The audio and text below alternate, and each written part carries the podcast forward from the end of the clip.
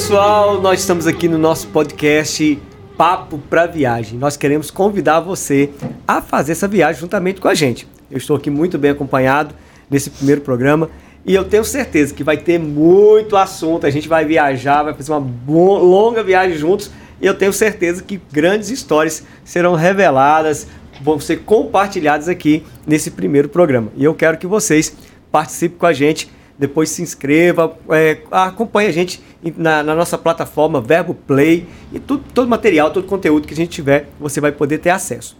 Há um tempo atrás nós gravamos um programa chamado Música para Viagem, onde nós relembramos músicas do milênio passado. milênio passado, eu digo de 1999 para trás, música que a gente não que vale a pena ouvir de novo. E hoje, agora nós falamos de um papo onde nós vamos conversar e vamos viajar. Talvez a gente não vai falar sobre música especificamente hoje, porque o nosso tema hoje é relacionamento.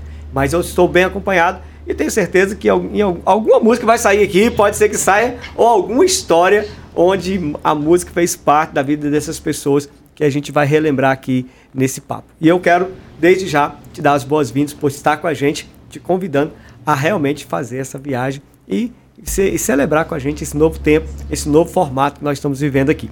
Estou acompanhado da minha digníssima Silvia Nunes. Eu quero que ela se apresente para você nessa, nessa, nesse programa.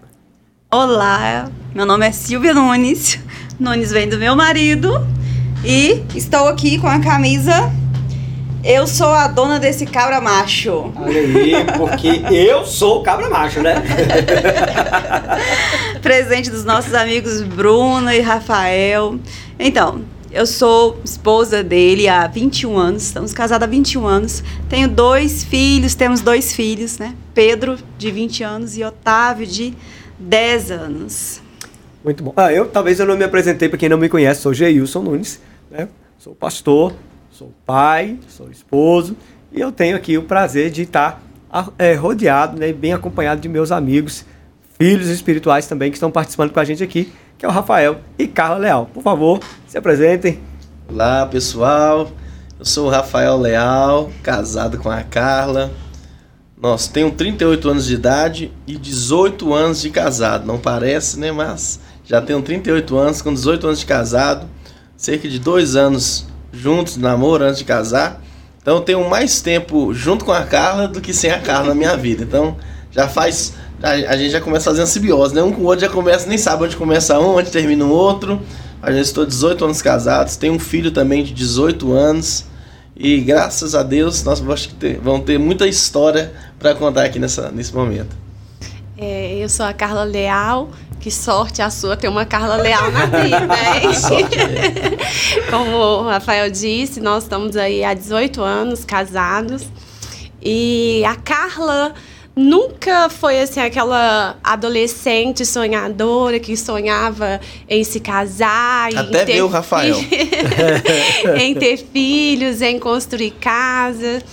Né, os meus amigos mais próximos disse que eles costumam dizer, né, que a gente não teve tempo para isso, porque o Kaique veio e logo em seguida a gente casou.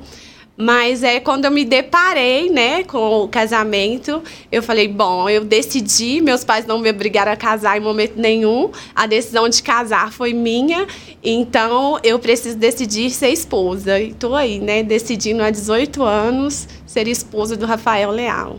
Que bom, que maravilha. Então, bem-vindos ao nosso papo para viagem. Nós vamos é, começar fazendo algumas perguntas, fazendo alguns comentários e eu espero que vocês é, possam, de alguma forma, serem. É, abrir né, o assunto de uma forma bem ampla, porque o nosso objetivo é mostrar para as pessoas que nós somos humanos, né? nós não somos máquina, nós não somos um pedaço de madeira, um pedaço de plástico, nós temos, é, embora somos cristãos, o cristianismo não nos coloca agora em, em, em um formato que é, tira a gente dentro de um contexto onde, estando no mundo, nós podemos viver no mundo sem nos contaminar com ele. E ao mesmo tempo, a gente vive no mundo sem estar dentro de uma bolha, como se a gente não estivesse alienado, não estivesse vendo ou participando de nada que está acontecendo no mundo. Então, o nosso assunto, o nosso papo vai ser bem dentro de algo que é, as pessoas possam ter acesso e mostrar que de forma prática, né, de uma forma prazerosa, nós podemos ser cristãos e podemos viver uma vida é, piedosa, uma vida íntegra, uma vida agradável e podemos né, compartilhar de, de, desfrutar de algo tão maravilhoso que é o casamento e que é também é, ter uma, uma família. Vocês têm filhos, filho, né? E nós temos dois filhos e eu tenho certeza que pessoas vão poder se espelhar ou de alguma forma é, ver as histórias sendo repetidas é, na, na vida deles. Bom, está vindo aí Dia dos Namorados, né? Então eu tenho certeza que para aquele homem que até hoje, né, no, no, meio do ano, exatamente no mês de junho, não fez nenhuma declaração de amor, não fez, não, não, passeou com a mulher, não fez nada do que deveria ter feito ao longo desses seis meses, vem uma data para você fazer. E é claro que você não precisa esperar dia dos namorados para compartilhar ou para viver algo romântico com a sua esposa. E a gente quer que você realmente tenha esse prazer de fazer isso sem precisar de uma data. E a gente vai começar falando um pouco sobre isso sobre o romantismo. O romantismo, ele acaba após o casamento ou ele continua? Porque antes do casamento a gente vê que cada um acaba quase que engole o outro, né? Quer viver junto, quer ficar perto, quer ligar toda hora. E depois do casamento? Como é a vida de casado? Após o casamento, o, o romantismo continua ou ele termina? Fala pra gente, Carla. Então, pastor, eu não sou muito das românticas, sabe? Daquela coisa assim, ai, meu marido precisa abrir porta de carro, precisa mandar flores. Eu não faço muita questão dessas coisas, não. É, o casamento, para mim, é mais praticidade mais assim na, na prática.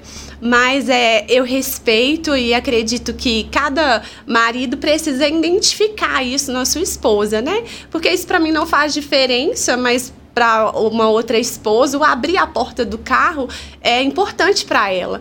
Então, na verdade, essa questão de, de romantismo, é, cada é, relacionamento, né, cada casal identificar qual é a forma é, do, do romantismo ali. Porque, às vezes, para uma esposa, abrir a porta é ser romântico. Para mim, o dia que eu tô com preguiça de ir pro fogão preparar alguma coisa e ele lá e preparar para mim, eu poder desfrutar daquilo é ser romântico. Então, eu acredito que há essa diferença, né, de pessoa para pessoa, em questão do romantismo. Do romantismo. Silvia, para você, o que é, é uma pessoa ser romântica, ou como deve ser o, a, a, identificação do romantismo é, nos dias de hoje? eu concordo com a Carla completamente. Nem todo mundo gosta as pessoas criaram uma ideia geral do romantismo, sem entender que cada pessoa tem seu jeito de ser, seu jeito de receber e de se doar. Mas eu creio que, de uma forma geral, o romantismo é quando você se doa para o outro de alguma forma, né? Quando você serve ao outro. Isso é muito o plano do reino. É, quando fala romantizar uma situação, nem sempre quer dizer o romance de beijo, abraço, né? Então, assim, eu vejo, eu penso dessa forma que o ser romântico, na verdade, é quando você se doa para o outro, né? Você procura ali quais são os interesses do outro, que satisfaz o outro, que faz o outro feliz. Como que eu posso contribuir de alguma forma? Tem pessoas que realmente, Carla, Carla falou, pontuou muito bem aqui.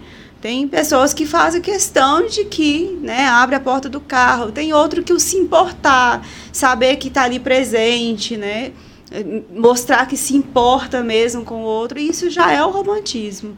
Então é bom a gente ter o pé no chão, né? Não colocar essas histórias de filmes, de romance, porque depois você pode se ver dentro desse contexto e falar assim, não era o que eu queria, e confundir os sentimentos.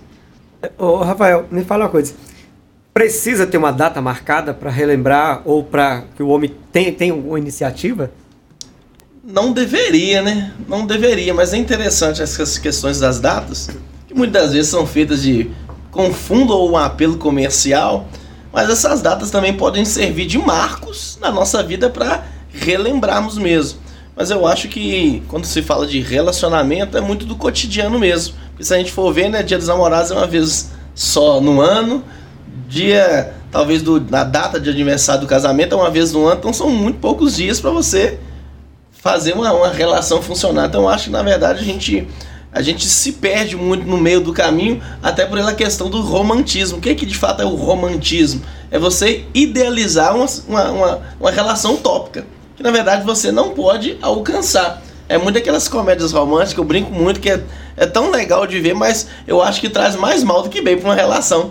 Porque o homem sempre sabe o que a mulher quer. A mulher olha para o homem e supre todas as necessidades emocionais dele. E quando a gente vai para uma relação real, a gente vê que não é isso. Então eu acho que a gente tem que nutrir esse romantismo, entre aspas, todos os dias, não só numa data especial, mas é bom também em datas assim que são marcos na vida do casal. A data é para os retarda retardatários, para aqueles que esquecem. Não deu tempo, aí, aí, aí, a mídia vai lá e sacode e, e acorda ele, né?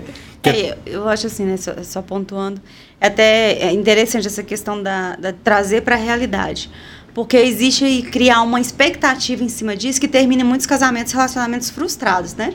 Ditos namorados, na verdade, foi criado para namorados, né? Casados são casados. Quando a gente costuma dizer, ah, estão é, é, o casado que está namorando. Na verdade, o namoro ele precisa terminar para que o casamento aconteça, né? São fases. O casamento ele é o relacionamento mesmo. Mas é, esse, trazer isso para a realidade, o que acontece muito, que a gente ouve muito, vocês lidam com casais e vocês devem ouvir o tempo todo. A frustração da expectativa que criou sobre esse dia, sobre algumas datas específicas, e ficam frustradas porque o homem não lembrou, porque o homem não programou uma viagem. Então é bom, é, é, diálogo é tudo, né? Se tiver um bom diálogo, que se conhecer bem um ao outro, por exemplo, vai saber que o marido ele não é o cara de planejar a viagem, mas se você planeja e falar vamos, ele vai. Né? Então é importante conhecer, porque aí cria na expectativa de que ele vai planejar, mas ele não tem habilidade, ele não sabe fazer isso, não é né, a pegada dele. Ele até paga a viagem. Ele até paga a viagem, que é a melhor parte, claro. mas ele não vai programar. Muito bom. A gente está falando, gente, de realidade. De coisas que esperam, criam expectativas que o outro faz e às vezes o casamento não dá certo, o relacionamento não dá certo por causa de expectativas que são criadas além da do, do, do, estilo de vida que cada um viveu ou a forma como que foi criada, né? É, a gente está falando de um pouquinho de romantismo, pegando a data de namorados, mas talvez nossos avós, antepassados aí, não foram criados com muito romantismo e aí a gente não foi criado da mesma forma, não, viram, não vimos nossos pais com esse romantismo todo e a gente agora pensa, ou isso não existe mais, né? Ou isso é ficção, né?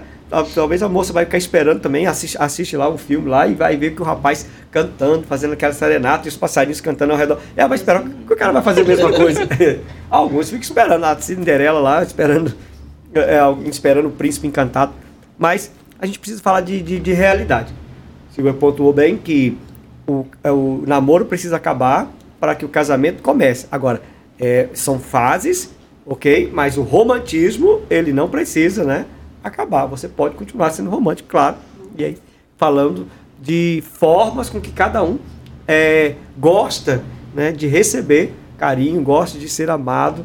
E eu tenho certeza que cada um tem uma forma particular. A gente não vai abrir uma enquete aqui de como cada um gosta de, de, de se relacionar ou, ou, gosta de receber a sua atenção, mas com certeza, né? Cada um tem. A Silvia, eu já, eu já vi ela pontuando em algumas vezes nós fazendo é, reuniões de casais sobre mulheres que gostam que o marido preste atenção quando ela pintou a unha, né? É, então. Eu acho que a gente trouxe uma ideia de, de querer que o homem veja como mulher vê. Né? Essa coisa de que Ai, você tem que prestar atenção na sobrancelha da sua mulher quando ela faz a sobrancelha. Tem que prestar atenção. Gente, pelo amor de Deus, quem presta atenção nisso é mulher. Homem não vai ficar prestando atenção nesses detalhes. Eu sempre costumo dizer assim: o homem ele vê um todo, ele sabe que tá bom, tá pegável, tá legal. Agora, esse negócio de que, ai, deixa eu né, ver a sobrancelha. E a gente trouxe muito essa ideia, né, de, do feminino, né, do homem, do homem ver detalhes para se sentir valorizada. E, na verdade, a valorização não está nisso, não, né? É, o homem mesmo ele vai ver um todo, ele não vai ficar vendo detalhes de sobrancelha. Então, pelo amor de Deus, solta o seu marido, para de ficar achando que tem que ver se a sobrancelha está feita. Você tem que se arrumar, você tem que se cuidar para você, para seu marido, mas ele vai ver um todo, ele sabe que num todo tá bom e tá legal. É, quando estiver bonito, ele vai ficar olhando. Quando tiver. aí, se ele não está olhando muito, quer, quer dizer que não tá, ele não está gostando. Né? Pastor, eu acho válido também pontuar a questão, né? Se tratando ainda de romantismo, porque às vezes nós mulheres nós é, criamos muita expectativa acerca disso e esperamos muito dos maridos, quando na verdade a gente pode fazer um pouco, a gente pode ser a romântica da história. Já que você gosta de romantismo, por que você não produzir o romantismo, né? Ah, aí fica aquela coisa assim, é, o homem tem que mandar flores, Tá, mas por que, que um dia eu não posso tirar e mandar flores pro meu marido no, no trabalho dele com um bilhete romântico, uhum. né? E não esperar só do meu marido. A gente fala no verbo no lar de casais que é, a gente entende o casamento como é, 100%, 50% do Rafa, 50% meu. Então, se eu faço o meu 50%, já é 50% feito, realizado. É uma dupla, né? Entende? Então, assim, é, desmistificar isso, que o romantismo ele precisa ser é, vir só do homem e a gente, mulher, também se atentar para isso. Porque existem homens também que necessitam disso, de receber algo a mais da esposa do que apenas, apenas assim, né? Põe amor no que eu vou falar, de um cuidado com a casa. Então, as mulheres atentar para isso, que às vezes o seu marido é esse marido que espera um, um, cuidado maior, um romantismo maior da sua parte, não há nada errado em você fazer isso. Eu acho que a chave de tudo é comunicação, que eu brinco, né? A gente brinca lá em casa que a Carla parece ser o homem da relação e eu a mulher. que eu só gosto mais de falar, de tocar, de ser esse lado mais meloso, ela já é mais prática. Na verdade, é cada casal se entender e romantismo para mim é, definindo a palavra romantismo, é suprir a necessidade emocional do meu cônjuge.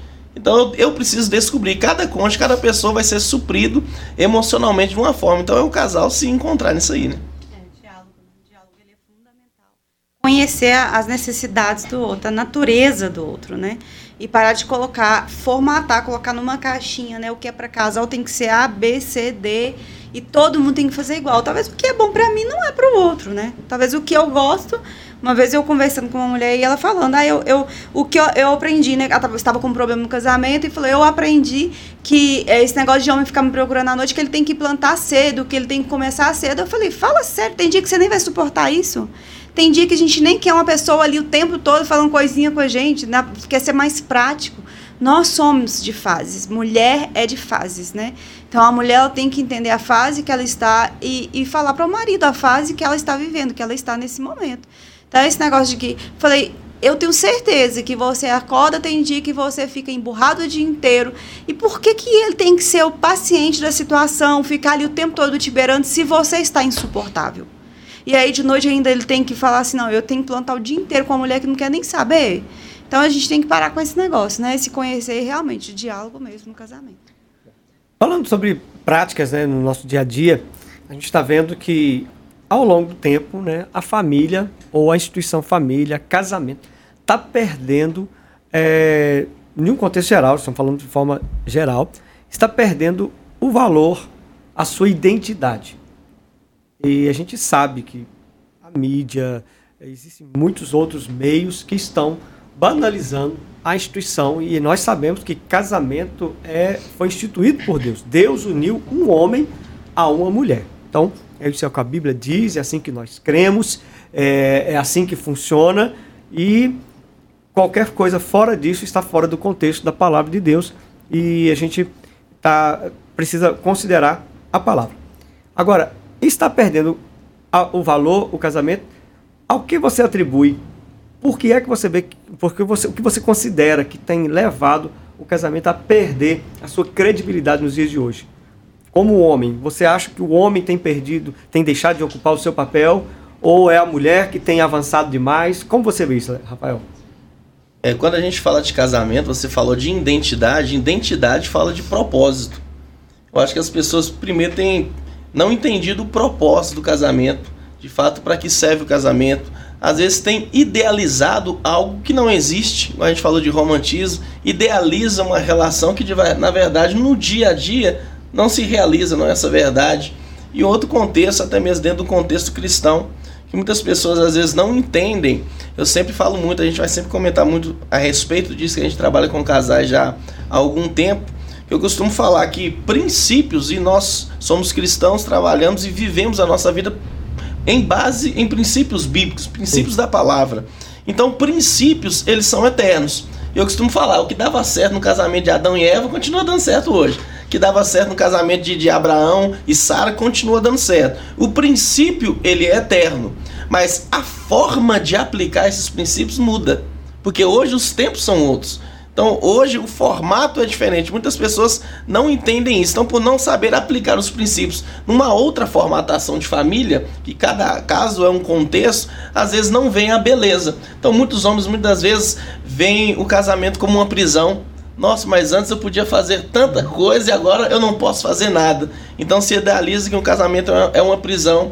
A mulher talvez idealize que um casamento é uma relação que agora ela vai ser subjugada. Não, mas eu podia, eu posso trabalhar, posso ter independência, ter a minha vida e agora vou entrar numa relação, por quê? Porque de fato eu acho que a identidade do casamento ou o propósito tem sido distorcido por causa da mídia, por causa da secularização e outras coisas. Mas eu creio que a gente vai compartilhando e aprendendo aqui e ver de fato entender a beleza que é o casamento, a beleza que é a família e a beleza e o prazer que é estar casado. Mas você conseguiria é, pontuar em algo uma, uma responsabilidade que o homem tem deixado de ocupar dentro do casamento hoje?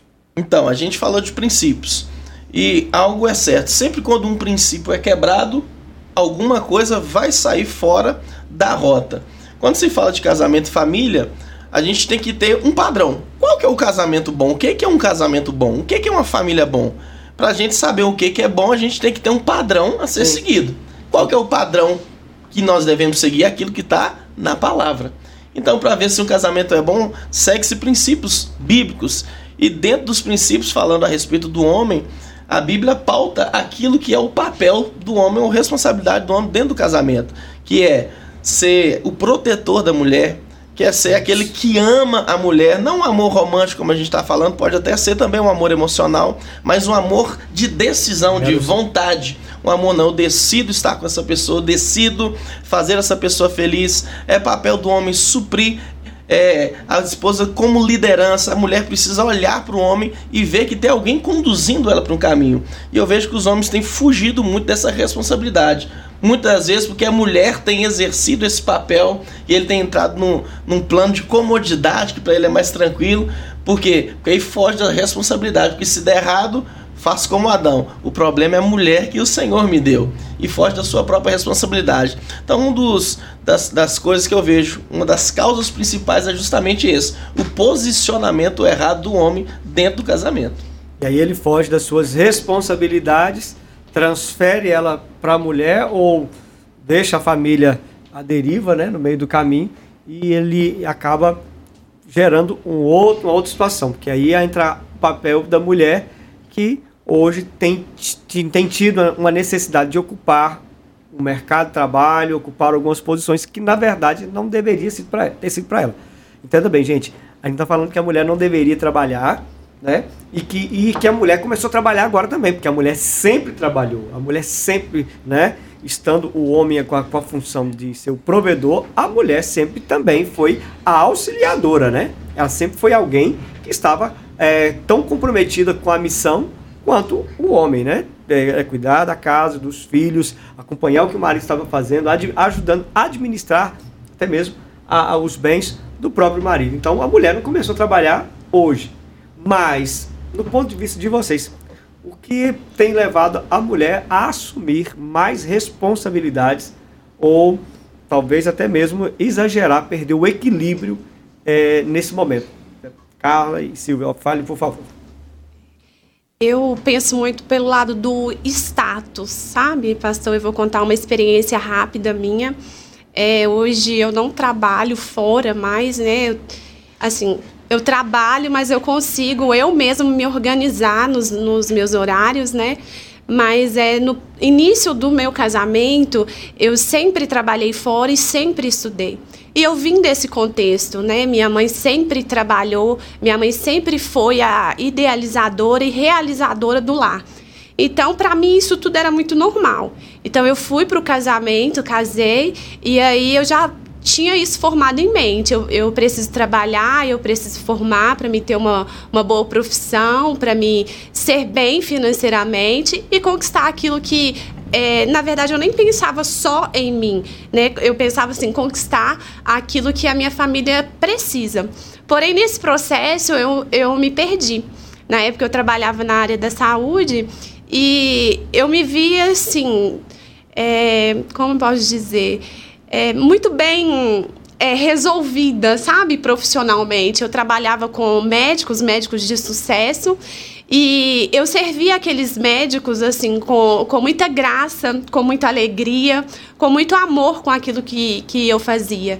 E eu via muito encanto naquilo que, que eu fazia ali profissionalmente. E quando eu me voltava para o meu lar, as coisas que eu fazia no, no meu lar, né, aquilo que era meu papel de esposa, de mulher fazer, é, começou a perder o sentido, começou a perder a beleza. E aí eu me deparei no instante e pensei, bom, bom, a, a mesma alegria que eu preciso ter, é, que eu, eu tenho em sair do meu lar e servir uma pessoa que eu mal conheço, que eu mal convivo, uhum. porque sair dali eu não tenho relação mais, eu preciso ter essa alegria em servir os meus dentro do meu lar. Eu preciso encontrar alegria dentro da minha, da minha casa, nas pequenas coisas, né? Nos afazeres do dia a dia. Então, eu decidi, eu chegou um momento da minha vida que eu falei, eu, eu preciso voltar para dentro do meu lar. E aí eu voltei para dentro do meu lar e comecei a me reencontrar de novo como esposa, reencontrar de novo o meu papel de mulher dentro do meu lar. Bom, Silvia? Eu vejo realmente a troca de valores, né? A troca de valores hoje para a mulher ela ser reconhecida, para a mulher se sentir importante, é ela ocupar o lugar que o homem ocupa na sociedade. Foi empregado isso, né? A mulher ela tem os direitos iguais, a mulher tem que ter os mesmos direitos, ela tem que ocupar os mesmos espaços. Mas assim, quando eu ocupo um espaço, um espaço não cabe duas pessoas. Né? Se eu ocupo aquele espaço, o outro tem que sair. Então, acostuma, o, que, o que tem acontecido muito, a mulher ocupa o espaço do homem dentro de casa, automaticamente o homem perde a própria referência e o próprio espaço. E realmente a troca de valores, né? A Carla falando aqui sobre os valores. É, eu amo servir fora, eu amo servir as pessoas lá fora, eu amo me dedicar, eu amo ser alguém que possa fazer algo para o mundo, para os meus clientes, né, para os meus pacientes, ser alguém que serve lá fora, mas eu não quero servir os meus. Eu não quero servir o homem que eu escolhi para dividir a minha vida né? Eu divido tudo com ele, mas para servir eu não quero, porque valor, valor mesmo é servir lá fora. Eu não quero servir os meus filhos, aqueles que eu gerei, né? Que eu carreguei nove meses, eu conheço, eu sei tudo sobre eles, né? A gestação eu tive que ter tantos cuidados para que eles tivessem uma boa saúde, para que eles fossem bem e é, o valor de pensar, peraí, um, um cidadão, uma pessoa hoje na sociedade se você vê uma pessoa que ela é, ela é bem reconhecida na sociedade, uma pessoa que todo mundo olha, que fala que tem um bom caráter, né, uma pessoa que tem uma boa postura, existe ali por trás alguém que formou aquele caráter, alguém que formou aquela postura. E que, e melhor do que uma mãe para fazer isso, pensar que eu criei alguém, que o caráter dele é assim, o caráter dele é bom, é aprovado, ele é profissionalmente ou ela é uma boa, uma boa pessoa porque eu estou por trás daquela aquela formação. Essa riqueza ninguém quer ver mais. Esse valor tem sido perdido, né? Tá trocando, né? Trocando os valores. Então, aí não se pensa o seguinte: o que eu estou perdendo hoje, o tempo que eu estou perdendo em criar, em formar o caráter do meu filho, eu vou ter problema mais tarde. Então, você vai ter um adulto problemático e você já vai estar cansada, porque né, se gastou muito servindo o mundo lá fora, servindo as pessoas, e agora eu tenho que lidar com um adulto, né, com um adolescente, com um jovem, um adulto problemático, não tem caráter, totalmente perdido. E nós, mães, nós mulheres, precisamos entender uma coisa. O nosso papel de mãe, ele é fundamental na formação da personalidade dos nossos filhos. Muito bom. Bom, nós estamos falando no nosso podcast aqui, nosso papo para viagem, falando sobre relacionamento e nós entramos no assunto aqui casamento, relacionamento, família e a gente está entrando aqui agora em criação de filhos, né? Onde a mulher está ocupando um espaço na, na no mercado de trabalho, mas ao mesmo tempo a gente está vendo aí que está deixando é, algo é, descoberto, né? E não estou dizendo que é, é, culpa da mulher, o homem tem o seu papel também na criação de filhos, mas é, como que a gente pode pontuar hoje ou fazer uma observação sobre pais, né? Não vou falar sobre, sobre a mulher, mas pais que geram filhos, mas não querem abrir mão, então, do seu trabalho, do, da sua área de, de, de trabalho, não quer abrir mão do seu objetivo, que é sucesso profissional, sucesso financeiro, mas ao mesmo tempo tem agora um filho para criar. E o que, que eu faço com ele agora? Eu levo para a creche, eu levo para a avó criar, eu coloco, deixo para o irmão mais, mais velho criar. É, isso tem sido meio que, infelizmente, que normal. Como vocês me ajudam a avaliar isso? Qual é o, a, a, a visão de vocês a esse respeito? Eu sei que pessoas de todos os lados podem ter opiniões diferentes, mas vamos considerar, vamos ser bem sinceros, né, no que a gente está falando aqui agora. Seria isso interessante a gente criar um filho agora e colocar numa creche, ou colocar para um, avô criar, ou colocar para um irmão mais velho criar? Ah, o que todo mundo precisa entender é não se pode ter tudo, tudo ao mesmo tempo, né? Eu preciso estabelecer metas, princípios, valores. É, não tem como eu ser mãe, ser, estar estudando, trabalhando e ser boa nos três ao mesmo tempo. Eu vou ter que colocar prioridades. O assovio é chupacana, né? O assovio é chupacana. Se eu decidir ser mãe, para mim ali está um ser que depende de mim. Um emprego depender de mim é uma coisa, uma, uma faculdade depender de mim é uma coisa. Agora, um ser depender de mim, é, eu acho que é, é por aí mesmo eu já tenho que pensar, poxa, é um ser que depende de mim. Então, é, de alguma coisa a gente vai abrir mão. Então, se decidiu ter mãe, ter filho, se decidiu ser e ter, então que faça do jeito certo. Demanda tempo, né? Demanda tempo, paciência, tempo e mas o, o, lá na frente, né, vem um resultado, um bom resultado. Interessante que hoje a gente vive numa sociedade onde as pessoas terceirizam sempre as responsabilidades. É interessante quando você pega uma Aquilo grande. dá trabalho a gente terceiriza, né? Exatamente, até, terceiriza. até dentro de um contexto empresarial, organizacional, o que, que uma grande empresa faz? Antigamente ela tinha todos os funcionários que faziam todo o serviço, toda Sim. a cadeia que ela necessitava. É. Agora ela viu que quando ela terceiriza, ela tem um custo menor de tempo, tem um custo menor financeiro e muitas vezes quando vai para dentro dos relacionamentos, as pessoas também pegaram isso, de terceirizar as coisas.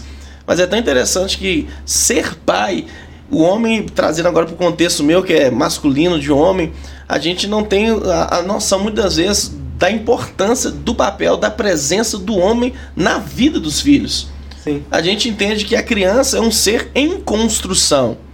E ela vai ser construída e influenciada por diversos fatores. Na verdade, muitas vezes ela vai ser um produto do meio que ela vive.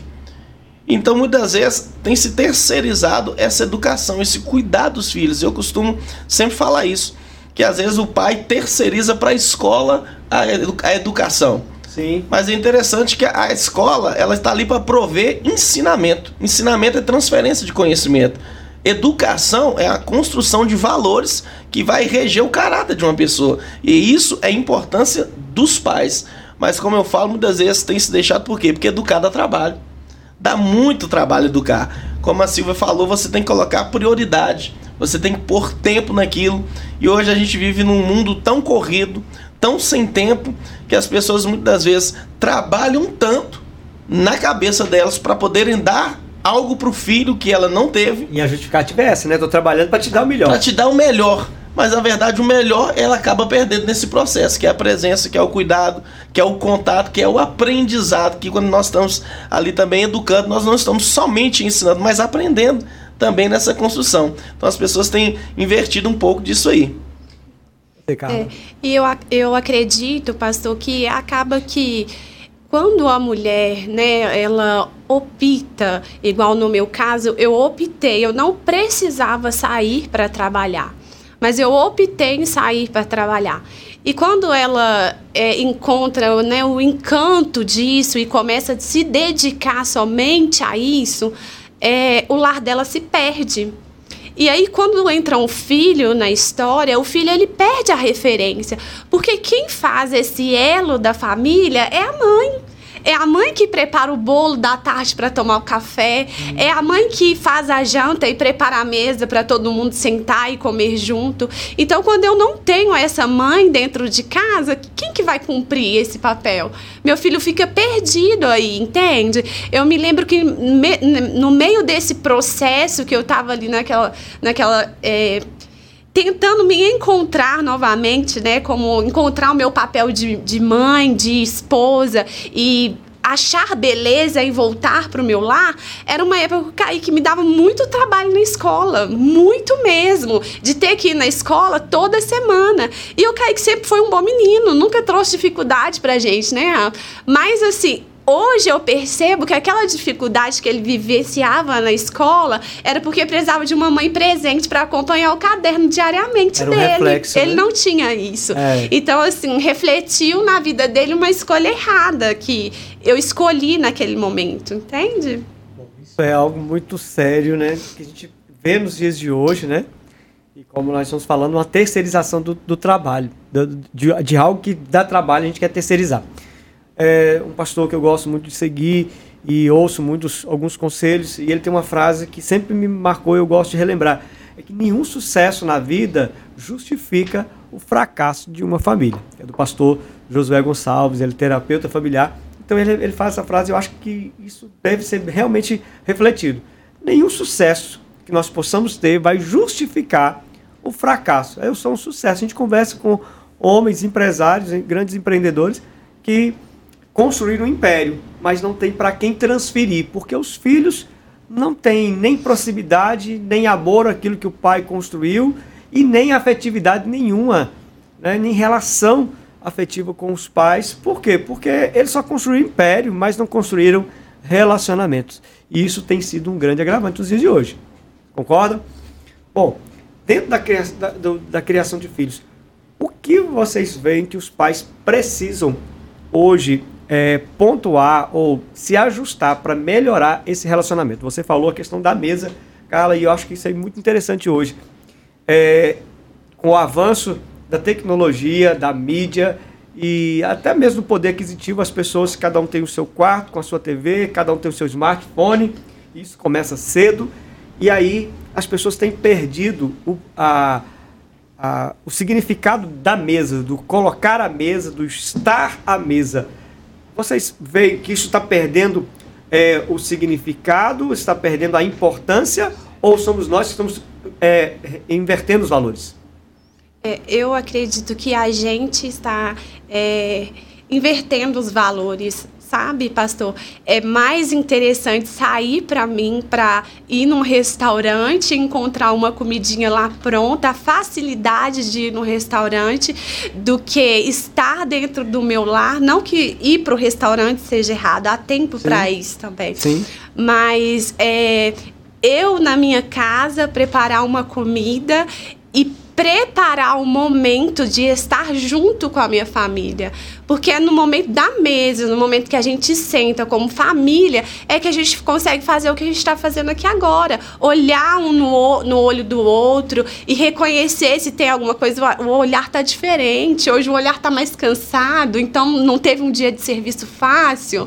É, é nesse encontro da mesa que eu consigo identificar algo no meu filho que pode ser tratado naquele momento.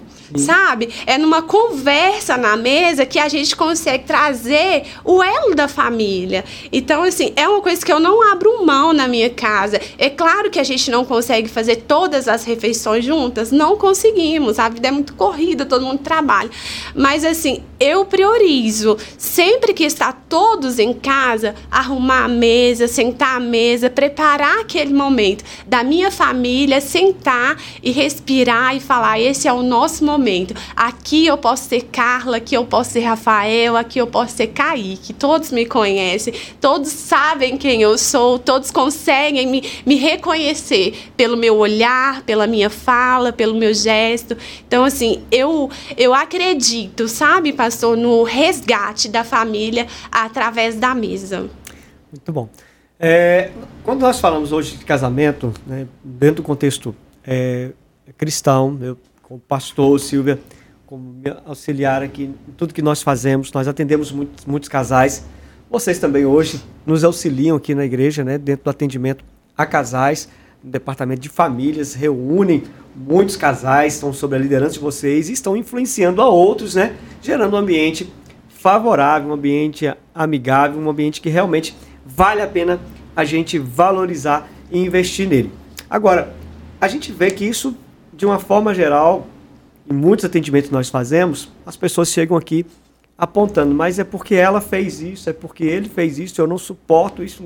Gente, até que ponto a gente tem que considerar as nossas vontades para falar que um casamento não vai dar certo? Porque a gente atende com as pessoas é, apontando o erro no outro. Porque ele é assim, assado, assado. Ela fez isso, isso, isso. Bom, é, é assim mesmo que a gente vai avaliar o relacionamento? Ou a gente vai, olha, peraí, ela está errando nisso, mas eu posso melhorar ou eu posso elevar? A gente vai ficar realmente aceitando, olhando para os erros dos outros? Ou a gente vai tentar mostrar para o outro que ele pode ser melhor e eu, eu posso contribuir para o crescimento dele? Como que vocês veem isso? Porque ultimamente a gente tem tido muitos atendimentos assim, né, Silvia? Onde eles chegam aqui, as pessoas chegam só mostrando o que o outro fez. Qual é o momento certo de um homem ou de uma mulher parar e se analisar? Peraí, em que eu estou contribuindo?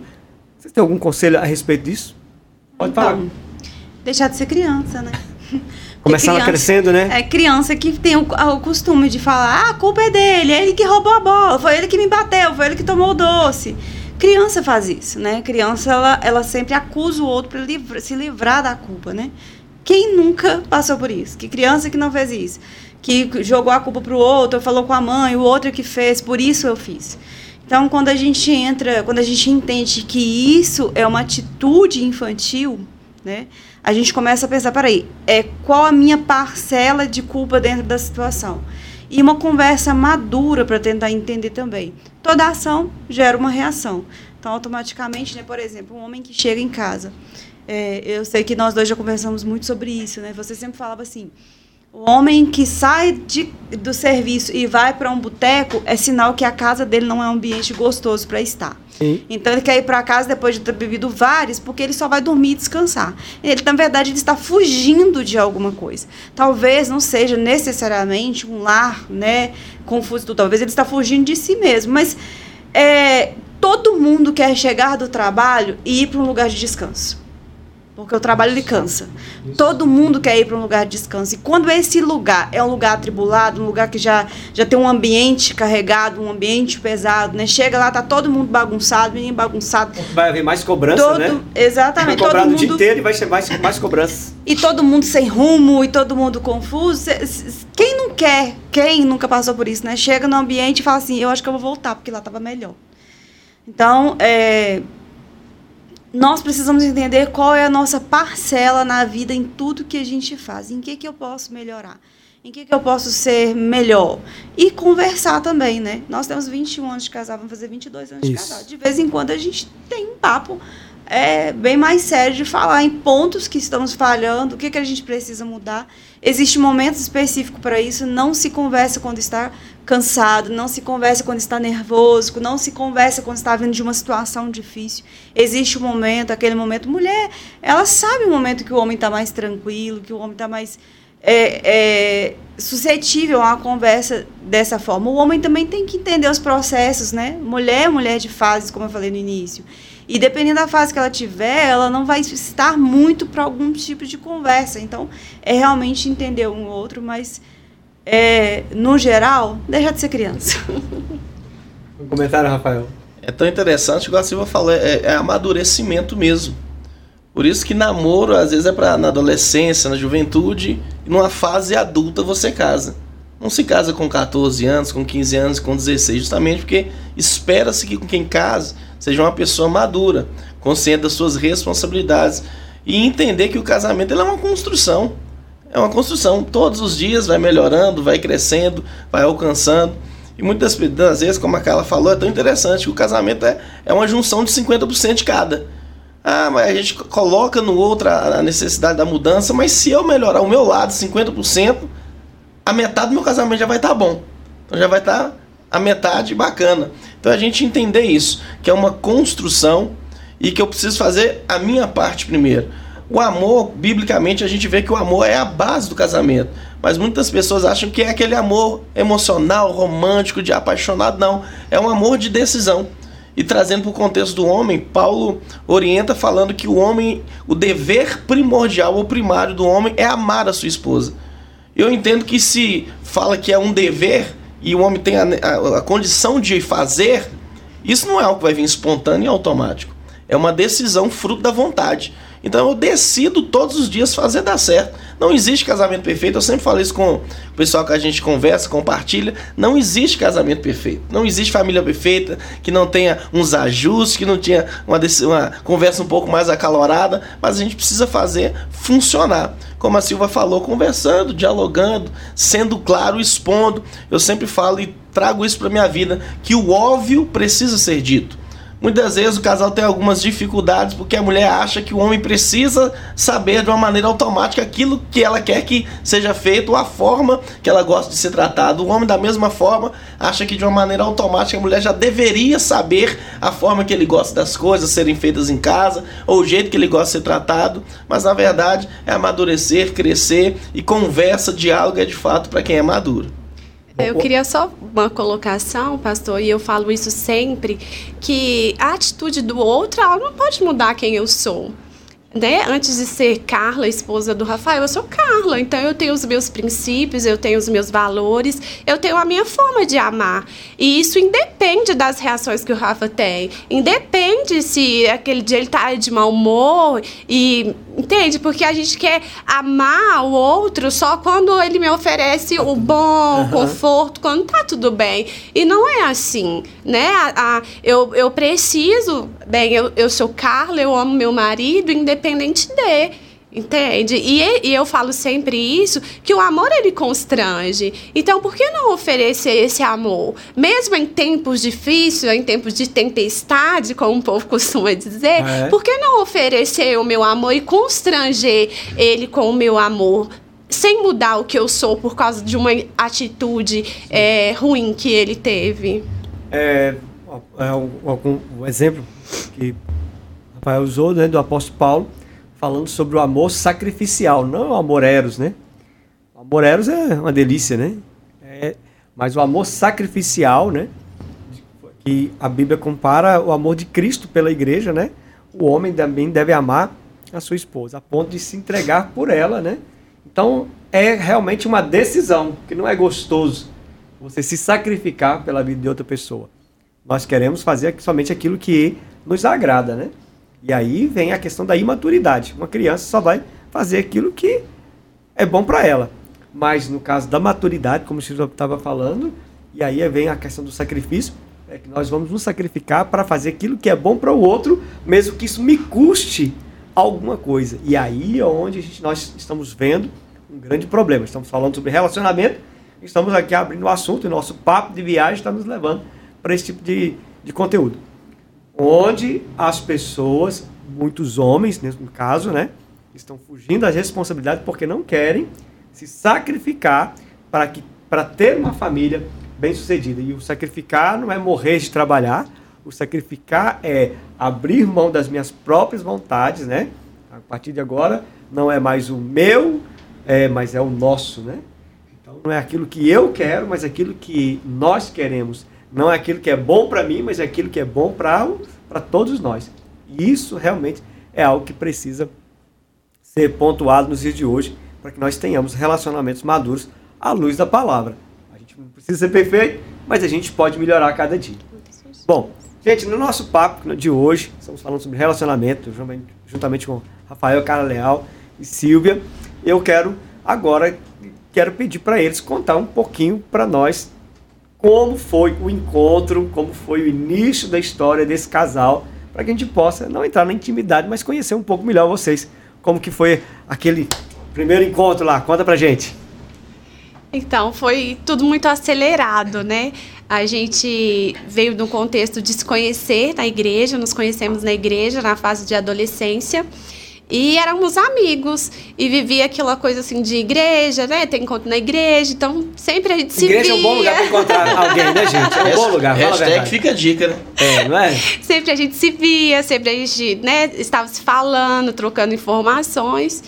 E começou a surgir daí, né, Rafa? Ele, ele faz questão de pontuar que quem pediu em namoro foi eu, e realmente foi. Quem Ah, pediu em namoro foi é eu. mesmo? Olha aí. Então não, não Mas- tem que nece- necessariamente ser o homem pedindo namoro, pode ser a mulher também. É, hoje eu indico que ela aguarde o tempo dela pra ela ser conquistada. É melhor que o homem eu, é, eu prefiro Ela ser pode jogar o nessa- charme, mas Eu prefiro que ela, né, nesse sentido. Ela joga a isca, né? ela joga o charme, ela deixa em aberto pra ele entender. Isso. Mas questão de, de data, assim, é mais com o Rafa mesmo. Mas, tá? você, mas foi você que pediu. É, na verdade, foi acontecendo, né, Rafa? É porque tava demorando demais, a, ele deu sinais, tava desenhando. Isso, aí eu cheguei e me declarei. Falar que eu sou irresistível, né? Foi, foi amor. Ou então tava muito tapado. Foi né? amor à primeira vista. Mas igual que ela falou, não, acho que não teve assim um acontecimento específico que a gente possa marcar, mas foi algo natural mesmo, algo que surgiu da nossa amizade mesmo, do nosso convívio diário e, e foi rolando, né? Amigos, colegas, amigos, depois co- começa a se olhar um pouco mais diferente, a gente viu que de fato estava se gostando. Mas é tão interessante aquela falando, quando nós nos casamos, nos conhecemos, namoramos e casamos, é, foi muito novo. Nós éramos muito novos, muito novos mesmo. E queimamos algumas etapas nesse processo. Então é tão interessante quando se fala de, de família, de casamento, é, a gente não consegue colocar tudo no mesmo formato, numa mesma caixa, tem que ser feito dessa forma. A gente entende que há um padrão, um princípio bíblico a ser experimentado e a ser vivido, né, de, de esperar mesmo tempo. Mas no nosso caso, infelizmente, nós queimamos etapas, etapas é, da, que a, a Bíblia fala que não podem ser queimadas. Nós queimamos quando nós nos casamos. É, o Kaique já havia nascido, mas eu, eu, eu me alegro em Deus, porque sempre há uma forma de recalcular a rota. A gente Sim. sempre pode voltar para aquele caminho. E a história, ela é contada como termina, e não somente como começa. Então talvez alguém que esteja escutando aqui, né, vê tantos princípios bíblicos, não, mas que bacana, foi assim um encontro do pastor, da, da Silva, do Rafael, mas não, nós somos pessoas normais, igual a todas, suscetíveis a, A erros, erros, né? a falhas, mas chegou um certo tempo que nós decidimos fazer dar certo. E já tem 18 anos que tem dado. E assim, eu, é, nós estamos falando aqui de casos reais, né? Histórias reais. E talvez muitas pessoas podem falar, ah, eu não concordo com essa questão da mulher ter que fazer isso, cuidar da casa, da mulher criar filho. Eu não concordo com isso e aquilo. É, aqui nós estamos contando fatos reais. A gente está contando o que, deu, o que deu certo, o que dá certo e também o que não dá certo. Né? Estamos contando parte da história também que fizemos e não nos alegramos de ter Sim. feito, porque tivemos Começou errado, né? mas não precisa terminar errado. né? Ainda que o fim seja proveitoso, mas houve ali, é, durante a caminhada, um processo doloroso que poderia ter sido evitado. Né? E é isso que a gente também quer que essa moçada entenda. Existem processos que pode ser evitado. Né? A gente conta a história da gente, a gente conta. É, Deus temos, temos outra história, mas a gente conta a história para mostrar o que dá certo e o que dá errado. Uma coisa é eu falar que, ai, né? É, isso é bonitinho, faça isso, faça aquilo, mas na verdade nos bastidores não é bem assim que acontece.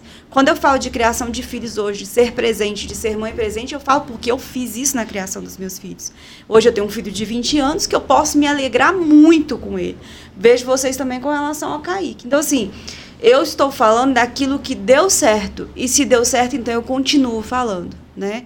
É, como mãe, como dona de casa, como sendo presente na vida dos meus filhos, na vida do meu marido, no meu lar, eu vi que deu certo, tem dado certo. Tem o Otávio de 10 anos e tem, então, tem dado certo. É, estamos falando também da construção do casamento e vocês tiveram que lutar muito, mas nem todos estão tão decididos.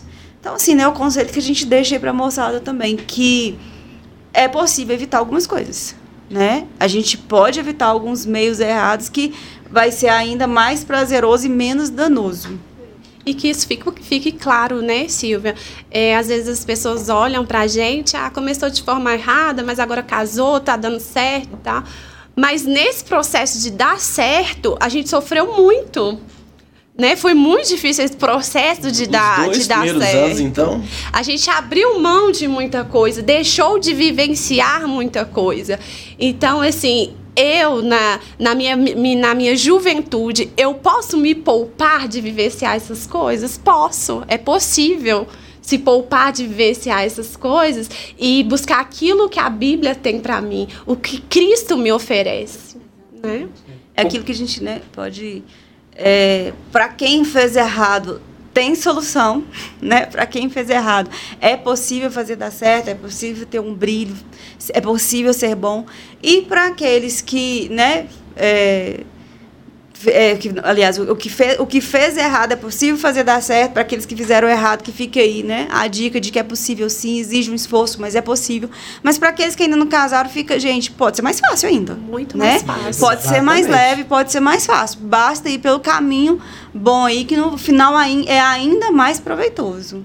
O que a gente tem que pontuar aí, né, nesse caso, nós estamos falando aqui é, de relacionamento, já de casais, criação de filhos, porém para os nossos filhos, para essa juventude que está vindo aí, ainda está envolvendo em relacionamento, que ainda vai iniciar um relacionamento, é bom entender que nós não, não nascemos com, com 40 anos, nós não nascemos casados, né? nós passamos por essas etapas que eles estão passando ou que ainda vão passar. Então é muito melhor ouvir um conselho Isso. ou se pre, é, ter, ter agora um acompanhamento de coisas que não, deve, não se deve fazer, porque nós fizemos e algumas experiências não foram tão boas, outras a gente já passou e foi, foi legal.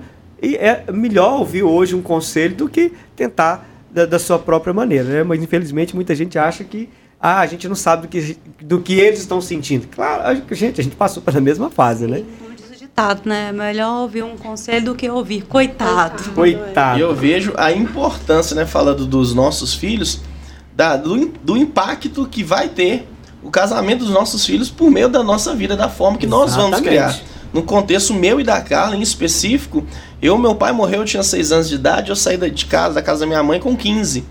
Então a gente teve que fazer dar certo no peito, na raça, mas nesse processo foi muito difícil. Graças a Deus, houve graça de Deus. Mas, igual como vocês falou, os nossos filhos não precisam passar por isso. E nós vemos que hoje, muitas vezes, os casamentos se rompem, se acabam muito rápido, por causa da forma, muitas vezes, que os filhos são criados. Ou começou a se falar que é a respeito da mulher, do seu papel e tal. Por quê?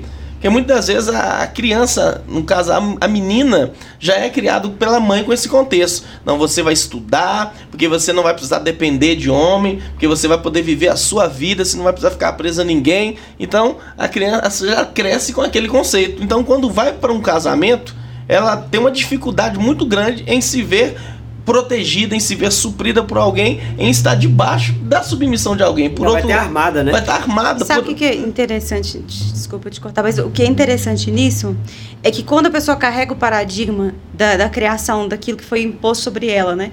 Ela não vai se dar o direito, ela não vai se permitir viver o outro lado. Então ela carrega disso de que ela não pode submeter um homem porque senão ela vai sofrer, de que ela precisa é, ser bem sucedida para nunca depender do homem financeiramente. Ela carrega isso sem experimentar o outro lado para saber se realmente é bom. Ela só experimenta o que ela foi criada para experimentar, julgando o outro lado que ela nem sequer experimentou para saber se realmente dá certo ou não. Igual por outro lado, né, nós vemos, às vezes é o que tem muitas mulheres têm se queixado a respeito disso, do posicionamento do homem. E muitas vezes é por causa, eu vejo sempre isso, por causa da forma que são criados também os nossos meninos, os nossos filhos. Muitas vezes pelo, pelo excesso de zelo, às vezes, do pai, por aquilo que ele não viveu, por aquilo que ele não teve, e quer dar tudo para o filho. Mas se eu sou o que sou hoje, a construção do meu caráter é dessa maneira, foi por causa daquilo que eu vivi. Foi por causa daquilo que eu passei. Não que o meu filho precise passar por tudo aquilo. Mas muitas vezes o filho quer uma coisa, o pai já dá, compra. O filho quer, faz todas as vontades. Então o, o homem vai para o casamento sem essa ideia que ele precisa conquistar, que ele precisa correr atrás, que ele precisa investir. Não vai vir tudo de maneira fácil. Muitas vezes as mães impedem que os filhos ali os, tenham responsabilidades. Não, não, não faz isso não, deixa que a mamãe faz, deixa que o papai aquela cuida. Super proteção, aquela né? Super proteção e tem se criado uma geração Aí, de casa, homens fracos.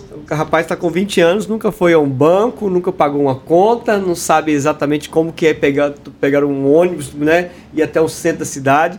Isso é muito complicado. Gente, nós estamos abrindo o assunto aqui. A gente vai ter que começar a fechar agora, porque o nosso tempo já está acabando. Mas se vocês puderam ver que dentro desse assunto relacionamento existe muita coisa para a gente colocar durante a nossa viagem. Então, essa viagem vai poder continuar em outros programas, mas a partir de agora, eu quero que vocês entendam que aqui nesse lugar nós temos é, pessoas preparadas para conversar e vocês viram que não são pessoas perfeitas, mas que de alguma forma estão pensando fora da caixa. Não é dentro de um contexto religioso, mas dentro de princípios da palavra de Deus. Então, se você precisa de acompanhamento, se você precisa de um conselho, é, você já viu aqui que são pessoas normais. Não tem ninguém aqui é, com a com a auréola em cima da cabeça, com excesso de santidade, e nem ao mesmo, ao mesmo tempo não são pessoas que estão agora ferindo princípios é, que vale a pena preservar. Então, quero convidar você a nos conhecer mais de perto, nos acompanhe, né? Tem aí as plataformas digitais, o Verbo Play, tudo que você digitar, você vai encontrar todo o material nosso. E eu quero te convidar a nos acompanhar nos próximos programas. Outros temas, outros assuntos, mas desde já quero agradecer vocês, foi muito bom ter vocês. Eu tenho certeza que né, a gente sabia até onde a gente ia chegar nesses assuntos e a gente abriu várias caixas aqui para poder ver que o assunto é bem abrangente e dá para falar sobre muita coisa. Mas eu quero desde já agradecer vocês por ter participado com a gente. Quero deixar vocês fazer as suas considerações finais. Estou muito alegre em poder participar né, desse projeto que inicia. Eu sei que vai ser abençoador, abençoador e esclarecedor para a vida de muitas pessoas. E a mensagem que eu queria deixar aqui final é essa que o casamento é fácil? Não, não é fácil. O casamento é uma construção diária que requer esforço. Mas o casamento é bom? Sim, é muito bom.